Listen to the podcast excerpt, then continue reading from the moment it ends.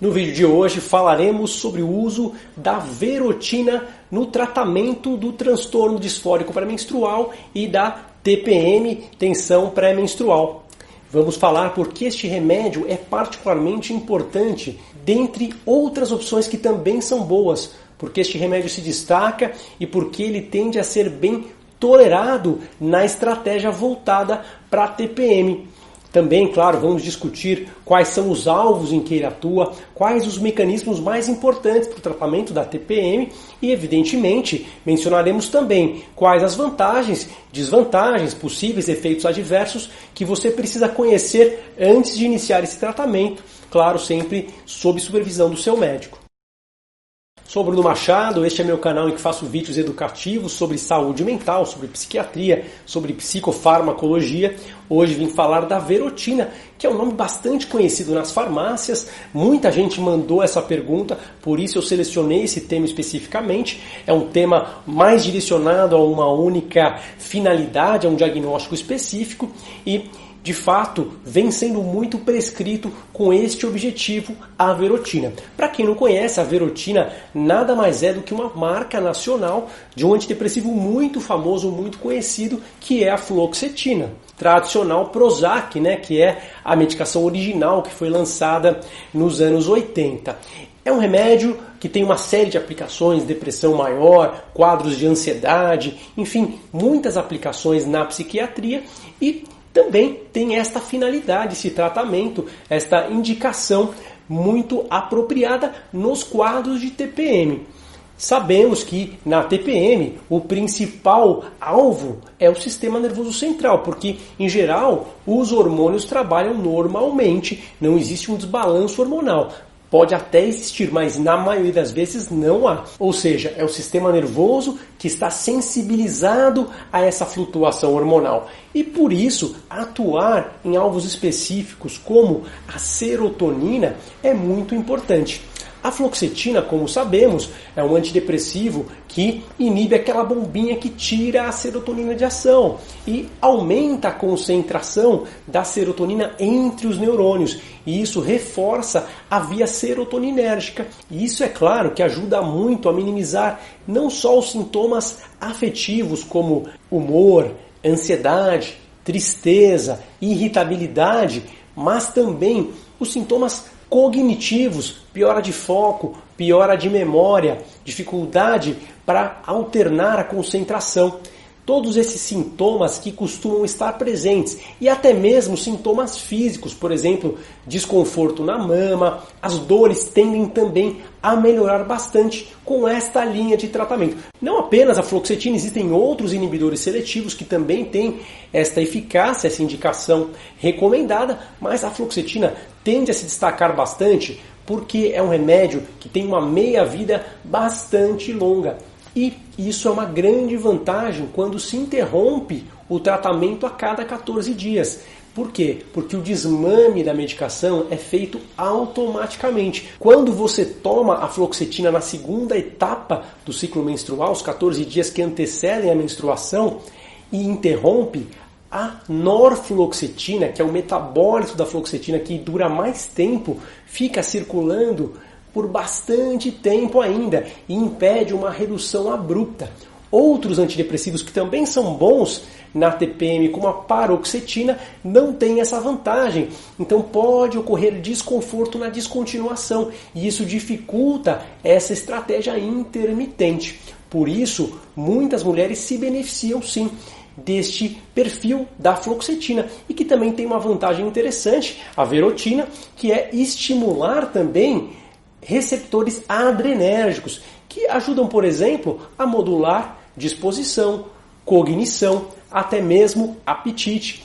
E isso pode ajudar também a compensar alguns aspectos que estão instabilizados ali no período pré-menstrual. Claro que o que eu estou falando aqui também vale para o Prozac, para a fluoxetina, para outras marcas que existem nas farmácias de fluoxetina, não só a verotina, mas as outras marcas também, tudo que eu falo aqui se aplica. Também é muito frequente que exista associado aos sintomas de TPM compulsão alimentar, especialmente na segunda etapa do ciclo, no período pré-menstrual. E isso é mais uma vantagem que a fluoxetina tem em relação a outros antidepressivos que ajudam na TPM.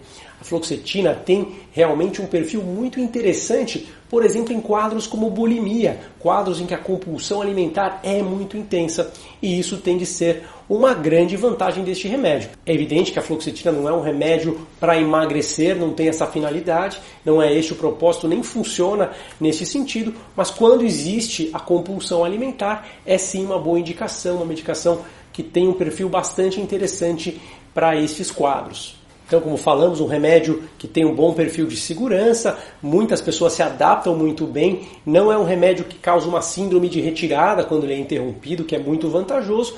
Ele também não causa dependência química, não é um remédio em que a pessoa vai ficar, entre aspas, viciada naquela medicação. É muito fácil descontinuar no momento certo. No entanto, vale aqui destacar que é um remédio que necessita de supervisão do seu médico, é um remédio que tem possíveis efeitos colaterais, ele pode interagir com outras medicações, ele tem contraindicações importantes, por exemplo, o uso de outros antidepressivos como imal, é um remédio que interage com outros remédios, podendo aumentar o nível de outras medicações, é um remédio que não deve ser usado em alguns quadros mentais como o transtorno bipolar isoladamente, né? acompanhando outros remédios é possível, mas isoladamente não é permitido esse uso.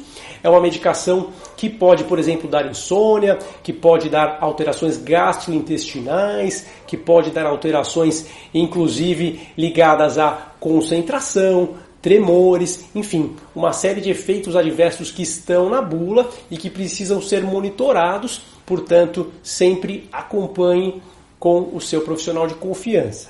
Vale a pena destacar que muitos dos sintomas ligados à TPM são sintomas psiquiátricos, são sintomas psicopatológicos, né, que a gente fala, sintomas como tristeza profunda, principalmente no transtorno disfórico pré-menstrual, pensamentos catastróficos, pensamentos extremamente negativos que impedem a mulher de se relacionar, inclusive naquele momento, uma dificuldade de manter a clareza mental e a lucidez, uma dificuldade muito grande de controlar a impulsividade, especialmente também na versão mais grave, que é o transtorno disfórico pré-menstrual, uma tendência muitas vezes que pode evoluir para a autoagressividade, enfim, uma série de questões relevantes que precisam ser bem monitoradas e que podem ter como uma das alternativas medicamentosas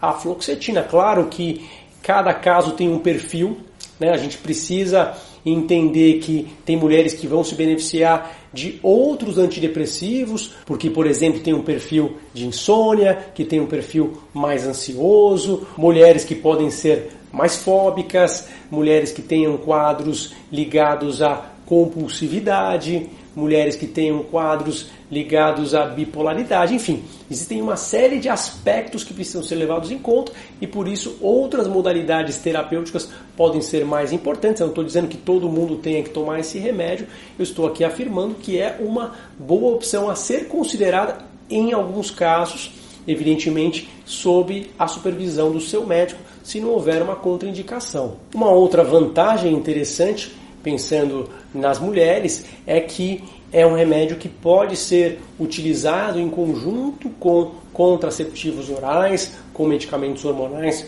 com uma boa segurança. É uma medicação que não traz grandes riscos quando existe, por exemplo, a tentativa de engravidar. É um remédio que é bem tolerado, muito utilizado, inclusive em diversas mulheres gestantes.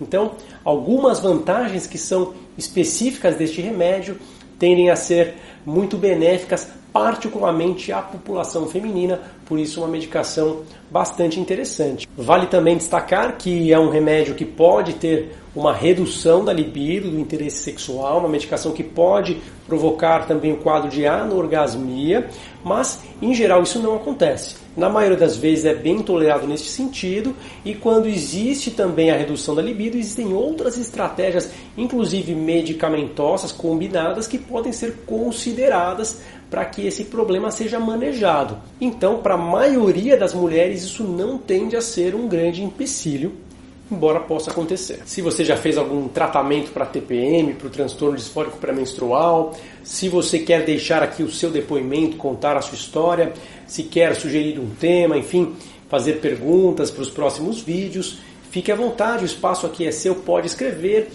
Fique à vontade também para compartilhar o vídeo com seus familiares, seus amigos, suas amigas. Claro, curta o vídeo também e siga o canal para a gente poder se ver no próximo vídeo. Um abraço. Tchau, tchau.